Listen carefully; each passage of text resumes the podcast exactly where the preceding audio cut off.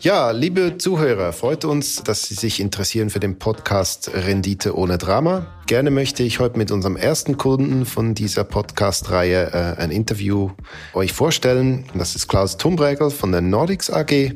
Nordics ist bei Lend auf der Plattform schon seit längerer Zeit Anleger und äh, wir möchten am besten gleich direkt in das Thema einsteigen.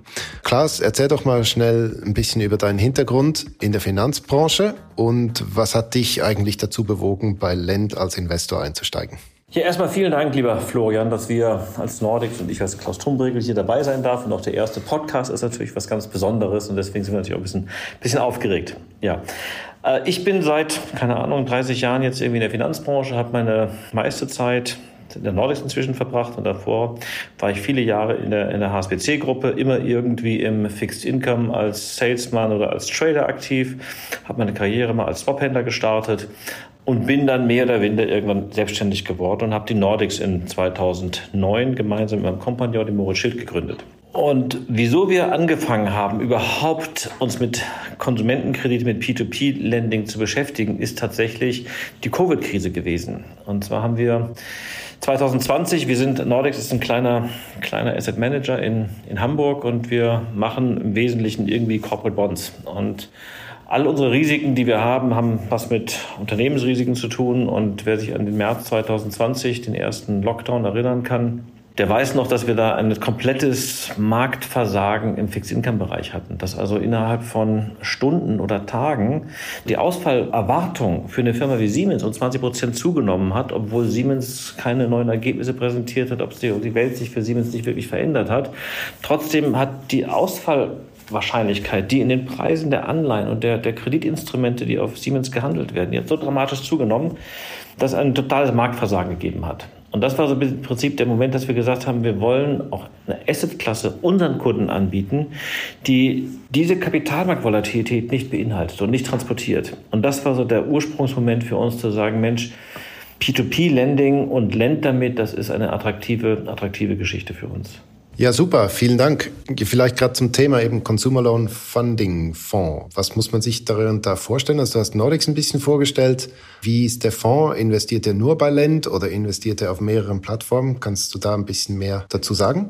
Genau, also unsere Idee ist ein, ein, ein möglichst breit, also erstmal unsere Idee, wieso machen wir nur Konsumentenkredite? Ist vielleicht gar nicht so ganz, ganz charmant, der Gedanke nochmal aufzunehmen, weil Lend bietet ja viel mehr als nur Konsumentenkredite, bietet ja auch darüber hinaus das KMU-Geschäft, das möglicherweise noch lukrativer lukrativer sein könnte.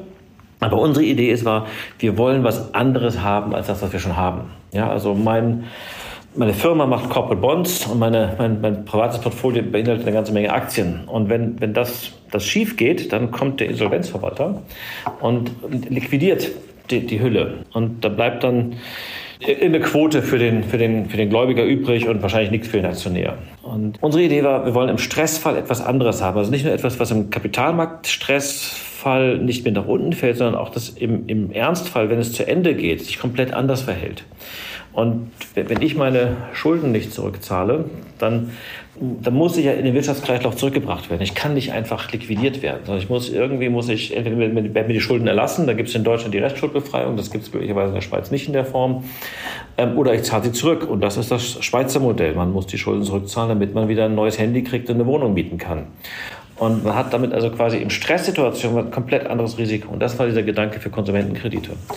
Und dadurch, dass wir Konsumentenkredite in Europa überall in unterschiedlichsten Ausprägungen, Zinszahlungen, Zinshöhen, Ausfallraten, Rückgewinnung etc., dass die unterschiedlichen Charakter haben. Dadurch war unsere Idee zu sagen, Mensch, wir wollen ein möglichst europäisch breit diversifiziertes Portfolio haben, das möglichst viele Länder und möglichst unterschiedliche Geschäftsmodelle beinhaltet.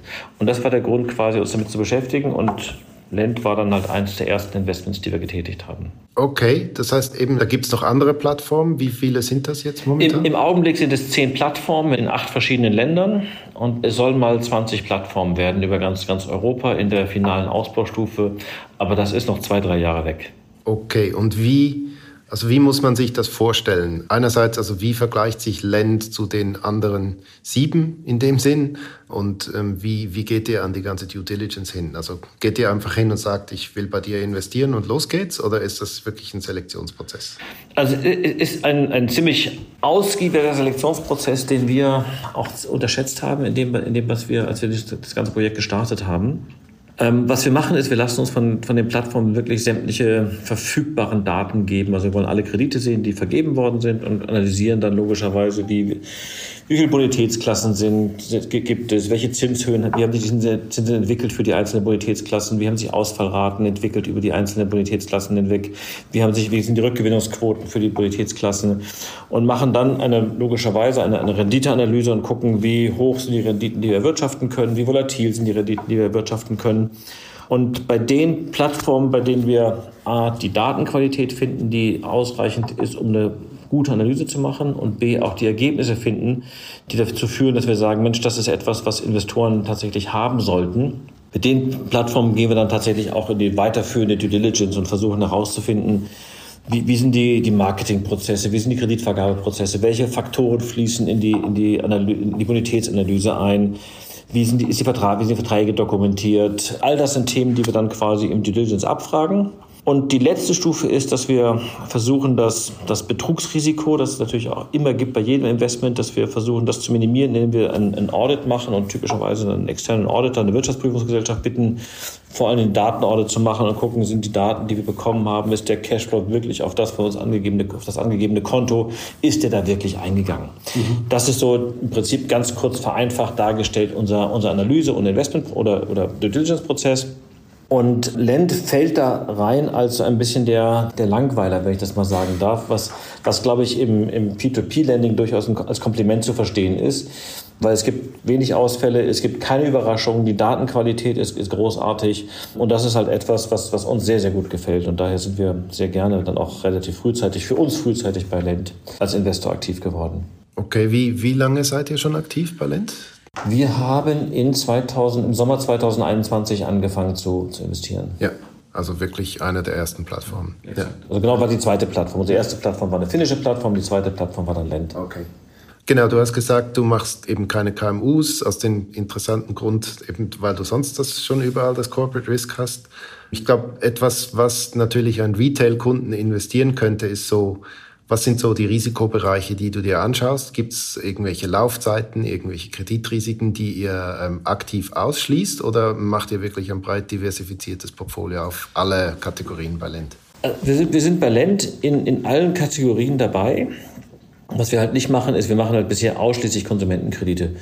Das, das Hypothekengeschäft ist etwas, was wir uns sicherlich angucken werden in, in, in naher Zukunft und möglicherweise da, dahingehend diversifizieren werden. Laufzeiten sind wir relativ flexibel. Also wir, wir mögen natürlich immer etwas kürzere Laufzeiten lieber, weil es unsere Investoren lieber mögen. Aber wir können auch bis zehn Jahre investieren, was äh, für, für uns kein, kein, kein Problem darstellt. Aber desto kürzer, desto lieber mögen wir es eigentlich. Zu kurz soll es auch wieder nicht sein, weil es zu hohe Umschlaghäufigkeiten gibt. Aber wenn wir unser, unser Gesamtportfolio hat etwa eine, eine, eine Weighted Average Life von anderthalb Jahren und das ist so der, der Sweet Spot, in dem wir uns sehr wohlfühlen. Ja. Jetzt ist natürlich immer bei Profis, sage ich, ähm, ist immer spannend zu hören, weil ihr eben, du hast gesagt, ihr seid auf acht verschiedenen Plattformen aktiv in ganz Europa. Ich kann mir vorstellen, ihr habt da sicher auch schon Sachen gesehen, wo er sagt, ähm, das hatten wir ehrlich gesagt anders erwartet oder da gibt es irgendwelche plötzlichen Herausforderungen, die ihr seht, vielleicht auch irgendwie regulatorischer Art. Was denkst du, sollten ähm, der typische Anleger auf einer Peer-to-Peer-Plattform alles wissen, was so die Risiken sind, die einen erwischen können, die, die man vielleicht nicht vorher gesehen hat? Also jetzt mal abgesehen von den Kreditrisiken. Also die Kreditrisiken sind, sind offensichtlich. Ja. Ähm, die Dinge, die mich schlecht schlafen lassen, sind, sind zwei Dinge. Das eine ist, wir haben es hier mit, mit jungen, dynamischen, interessanten Firmen zu tun, die alle per se keine besonders große Bonität, keine besonders gute Bonität haben. Das heißt, wir haben bei den Firmen tatsächlich ein Ausfallrisiko. Und nicht, dass wir ein Kreditrisiko gegenüber der Firma nehmen, aber wir haben natürlich das Problem, dass wenn ein, eine P2P-Plattform ausfällt, dass das Servicing und das Collection der Kredite natürlich dann von wem Unternehmen anders gemacht werden muss. Und wir selber haben nicht die Möglichkeit und das Wissen und die Kapazitäten, das, das abzubilden. Folglich braucht es in irgendeiner Art und Weise ein, ein Backup-Servicing. Deswegen ist, glaube ich, für den Retail-Investor sicherlich zu überlegen, wie kann das dargestellt werden oder wie kann auch eine Plattform eine Art Backup-Service-Fazilität darstellen. Also der Weg, den wir typischerweise gehen, ist, wir sprechen meistens mit also wir gucken uns erstmal an, wie, wie, wie profitabel oder unprofitabel, wie viel Eigenkapital gibt es. Wir haben Firmen, die viel schlechter kapitalisiert sind als, als Land. Und dort gehen wir typischerweise direkt zum, zum Inkasso-Unternehmen, mit dem die, die das präferierten Inkasso-Unternehmen der Plattform und machen mit denen einen Vertrag, dass die für uns das Servicing übernehmen für den Fall, dass die Plattform oder der, der, der P2P-Länder ausfallen sollte. Ja. Ja. Und ich glaube, das ist etwas, was auch die, die, die Plattform, auch, auch Land als Anregung aufnehmen kann, zu sagen, Mensch, wenn wir von vornherein in irgendeiner Art und Weise ein Backup-Servicing mit anbieten, auch für den Retail-Investor, gibt das nochmal ein höheres Gefühl der Sicherheit. Ja, kurze Anmerkung. Also wir haben ein, also ein Gentleman's Agreement mit unserem, einem unserer Competitors, dass die das Backup-Servicing übernehmen oder wir deren. Haben wir auch gedacht, ist wahrscheinlich wenn jemand das machen kann, dann liegt das ziemlich nahe, dass das ein Competitor besser kann als jetzt vielleicht irgendeine Firma, die sich gar nicht mit dem Thema beschäftigt. Ein weiterer Hinweis vielleicht auch an unsere Kunden ist, im Unterschied zu europäischen Plattformen ist es bei Lend so, dass das Geld ja nur sehr kurzfristig auf dem Konto liegt. Also wenn ich jetzt Privatinvestor bin, das stimmt, bei, Investi bei, bei institutionellen können wir das Geld länger aufbewahren, das ist wahr. Aber für den Privatinvestor ist es ja so, dass das Geld nicht länger als 60 Tage bei uns auf der Plattform liegen darf. Das heißt, eigentlich müsstest du den Default in den 60 Tagen dann haben. Genau, vielleicht noch kurz zu den erwarteten Renditen äh, im Nordics Portfolio. Wie vergleicht sich Lend da auch oder allgemein? Also was sind so ein bisschen die Renditeziele? Wie, wie seid ihr bis jetzt gefahren? Welche Faktoren tragen zu diesen Renditen bei? Wir haben einen, einen schweren Start gehabt. Okay. Ähm, also wir haben, haben im April 21 angefangen mit noch negativen Einlagenzinsen natürlich. Klar. Ja. Und haben äh, ungefähr 40 Prozent des heutigen Fondsvolumens als Seed Money bekommen von, von drei Investoren. Ja und hatten noch keinen einzigen Kredit. Und bis dann das Geld ein bisschen investiert ist, braucht einfach seine Zeit. Das heißt, wir haben ehrlicherweise das, erste, das komplette erste Jahr gebraucht, um, um investiert zu, um, um auf eine Investmentquote von ungefähr 65, 70 Prozent zu kommen. Ja. Das hat uns zwölf Monate gebraucht, weil es einfach der Prozess, der Analyseprozess, der Vertragsabschlussprozess, all das brauchte einfach lange. Und dann, wenn man auf der Plattform aktiv ist und dann Forward Flow macht, dann braucht es einfach seine Zeit, bis wir, bis wir investiert sind. Mit im, im laufenden, rollierenden Jahr, wenn man das so betrachtet, haben wir quasi diesen, diesen, diesen Ramp-up-Prozess abgeschlossen und haben eine Rendite von ungefähr gut 4%, die wir, die wir realisiert haben. Das ist nach, ja. na, nach allen Kosten, die wir an den Investor rausgeben. Auch nach Ausfällen? Auch nach Ausfällen. Das also ist wirklich, das ist das, was äh, nach, also wenn ich jetzt hier investiere 100, dann habe ich eben 104, das, das, das sind alle, alle Kosten schon draußen. Genau, das ist, das ist, das ist quasi der, der realisierte, realisierte Return fürs erste Jahr. Ja, ist ja doch nicht so schlecht dafür, dass ihr eigentlich nicht investiert wart. Ganz genau, ganz, ja. ganz genau. Und jetzt, ist, jetzt, jetzt sind wir mit ungefähr 95 Prozent investiert ja. und laufen auf so einer internen Rendite von ungefähr 6,5 Prozent. Okay. Das heißt, da geht ja. noch ein bisschen Kosten runter. Also der Investor wird jetzt bei 5,5 bis 6 Prozent etwa rauskommen, wenn, wenn das durch ist. Ja. So, und, und Lend ist ungefähr 7, 8 Prozent des Portfolios. Ja und ist etwas unter dem Schnitt, logischerweise, weil einfach die, die Stabilität viel höher ist. Wir kriegen in Litauen halt höhere Returns raus oder in Schweden, das ist, ist, ist unvermeidbar. Aber wie gesagt, wir sind nicht daran interessiert, den, den Ertrag zu optimieren, uns geht es vor allem darum, das Risiko-Ertragsverhältnis optimiert zu haben. Von daher ist Lend durchaus ein, ein sehr wesentlicher Baustein von dem, was wir da haben, weil wir da keine, keine Überraschung erleben werden. Okay, ja, interessant. Jetzt, wenn die Erfolgsbilanz, eben, das, das ist ja ziemlich gut, also du hast erwähnt, dass die, die Duration vom Portfolio ziemlich kurz ist. Eben, jetzt ist das Portfolio voll investiert, 6,5 Prozent Return pro Jahr, also nach Kosten und nach Ausfällen. Das, das klingt ja alles sehr erfolgsversprechend. Was denkst du, hält die Anleger noch zurück oder Anlegerinnen zurück, ähm, nicht noch mehr zu machen? Also wieso, wieso, ist, wieso wächst das nicht noch schneller? Also wir sehen, bei allen Plattformen wächst das ja auch, ja. aber es gibt so, wie, wieso ist das nicht, oder ich sag's einfach, wieso ist das noch nicht alles völlig Mainstream?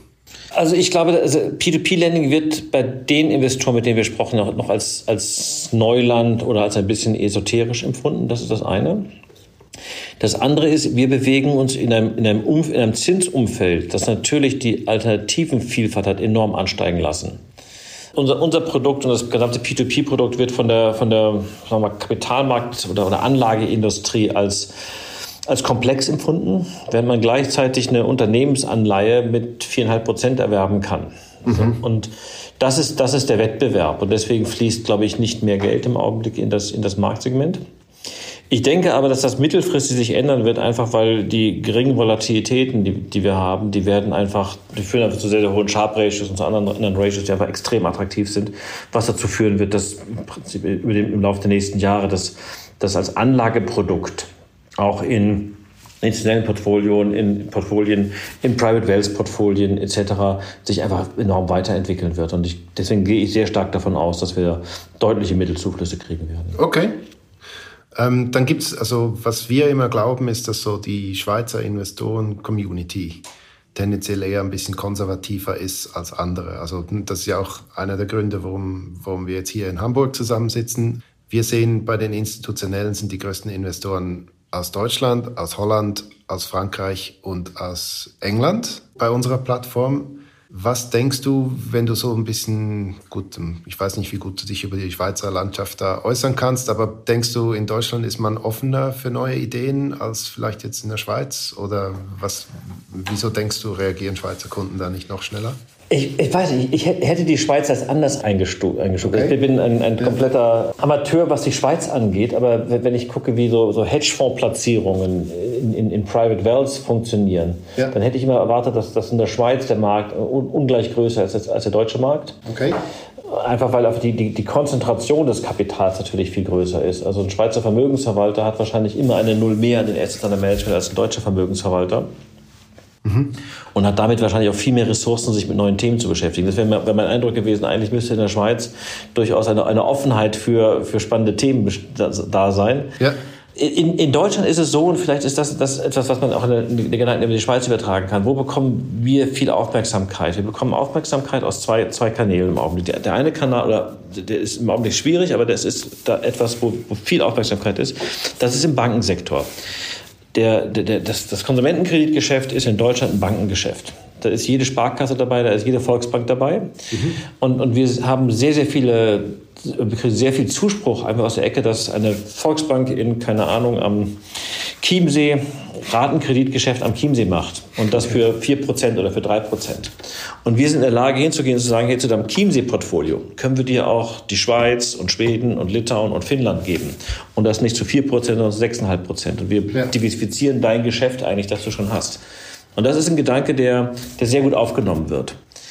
Der, zweite, der andere Gedanke ist, dass wir mit Leuten ins Gespräch kommen, die bisher so in den Microfinance-Bereich investiert haben. Okay. Und sagen, hey, das, was ihr macht, ist ja eigentlich Microfinance, halt nicht in Karachi, sondern in Helsinki. Ja. Und ihr habt halt nicht irgendwie 14 Parteien dazwischen, die in irgendeiner Art und Weise die Rendite abschöpfen, sondern es sind nur zwei. Ja. Okay. So dass aus der, aus der Ecke auch eine ganze Menge Zuspruch kommt und, und wir unser Marketing auch in diese Richtung tatsächlich organisieren. Also das passt auch absolut mit unserem mit unserem Slogan. Also wir, wir sagen ja, wir machen Finanzen fair. Und das merken wir auch. Also wir bekommen auch natürlich äh, viele Leute, die auf der Plattform dann aktiv werden, die auch aus diesem Gedanken heraus investieren bei uns. Ähm, das, das macht auch absolut Sinn. Jetzt, wenn du äh, Lend noch nicht kennen würdest und das erste Mal bei uns irgendwie auf der Plattform dich als Anleger oder Anlegerin registrieren würdest, was würdest du für Tipps geben? Was würdest du auf, also jetzt gerade auf Land bezogen, würdest du, bleiben wir mal bei den Privatkrediten, weil die kennst du. Gibt es da irgendwelche Tipps? Also du hast schon ein paar Sachen erwähnt. Was muss man besonders äh, in Erwägung ziehen, allgemein bei P2P-Investitionen? Ähm, vielleicht auch ein paar Worte über Liquidität und ähm, insbesondere eben natürlich Sachen, die sich auf Land beziehen. Also da, ja. Genau, also ich bin, wie gesagt, nicht, nicht, nicht, nicht der, nicht der Land-Experte. Ja. Ähm, ich, ich glaube, was für P2P-Investoren enorm wichtig ist, ist zu versuchen, ein möglichst diverses Portfolio aufzubauen. Ich glaube, Diversifikation ist die entscheidende Maßgabe. Unsere Erfahrung ist, dass das, was in den Algorithmen zur Bonitäts- oder zum Scoring passiert, das lässt sich von einem Dritten, von einem Außenstehenden, ganz egal mit welchen Analysemethoden man rangeht, nur sehr schwer nachvollziehen. Das ist nur auf eine, eine Ergebnisanalyse also nach einer statistischen Analyse tatsächlich irgendwie annäherbar. Okay. Und ich, ich glaube, das Risiko, dass da Fehler gemacht werden, dass da möglicherweise Wachstum gepusht wird über schwächere Bonitätskriterien, ja. Das ist ein Risiko, ähm, dass man nur durch eine möglichst breite Diversifikation über viele kleine, viele Teilnahme an vielen Krediten und möglicherweise auch über viel mehrere Plattformen hinweg machen kann. So sehr wir Lend schätzen, würde ich trotzdem jedem Investor auch in der Schweiz empfehlen, zu sagen, ich mache nicht nur Lend, sondern ich mache das über drei, vier, fünf Plattformen, die möglicherweise in der Schweiz sind oder auch in anderen Ländern, mhm. ähm, einfach um diesen Diversifikationsgedanken zu bekommen. Was wir immer wieder mal sehen, ist, dass wir eine, eine, eine Verschlechterung der Kreditqualität sehen, weil Plattformen versuchen halt ähm, schnell zu wachsen und die Bonitätskriterien aufweichen. Okay. Da, das müsste man dann aber an den Vintage Graphs sehen, oder? Also das, müsste man, das sieht man in den Vintage Graphs. Also Land ist da vorbildlich in der Analyse des und auch in der, in der Transparenz. Das ist nicht überall so. Okay. Ja. Ja gut, ich glaube, das schließt mal das Gespräch so ab. Ich danke dir herzlich, ähm, dass wir hier den ersten Podcast aufnehmen konnten. Es werden noch weitere in der Reihe kommen. Äh, hoffentlich werden wir dann auch mal Kreditnehmer vors Mikrofon bekommen, warum die bei Kredit äh, bei Lend und nicht wo bei einer Bank zum Beispiel aufnehmen. Ich danke dir sehr für das Gespräch. Ich habe zu danken.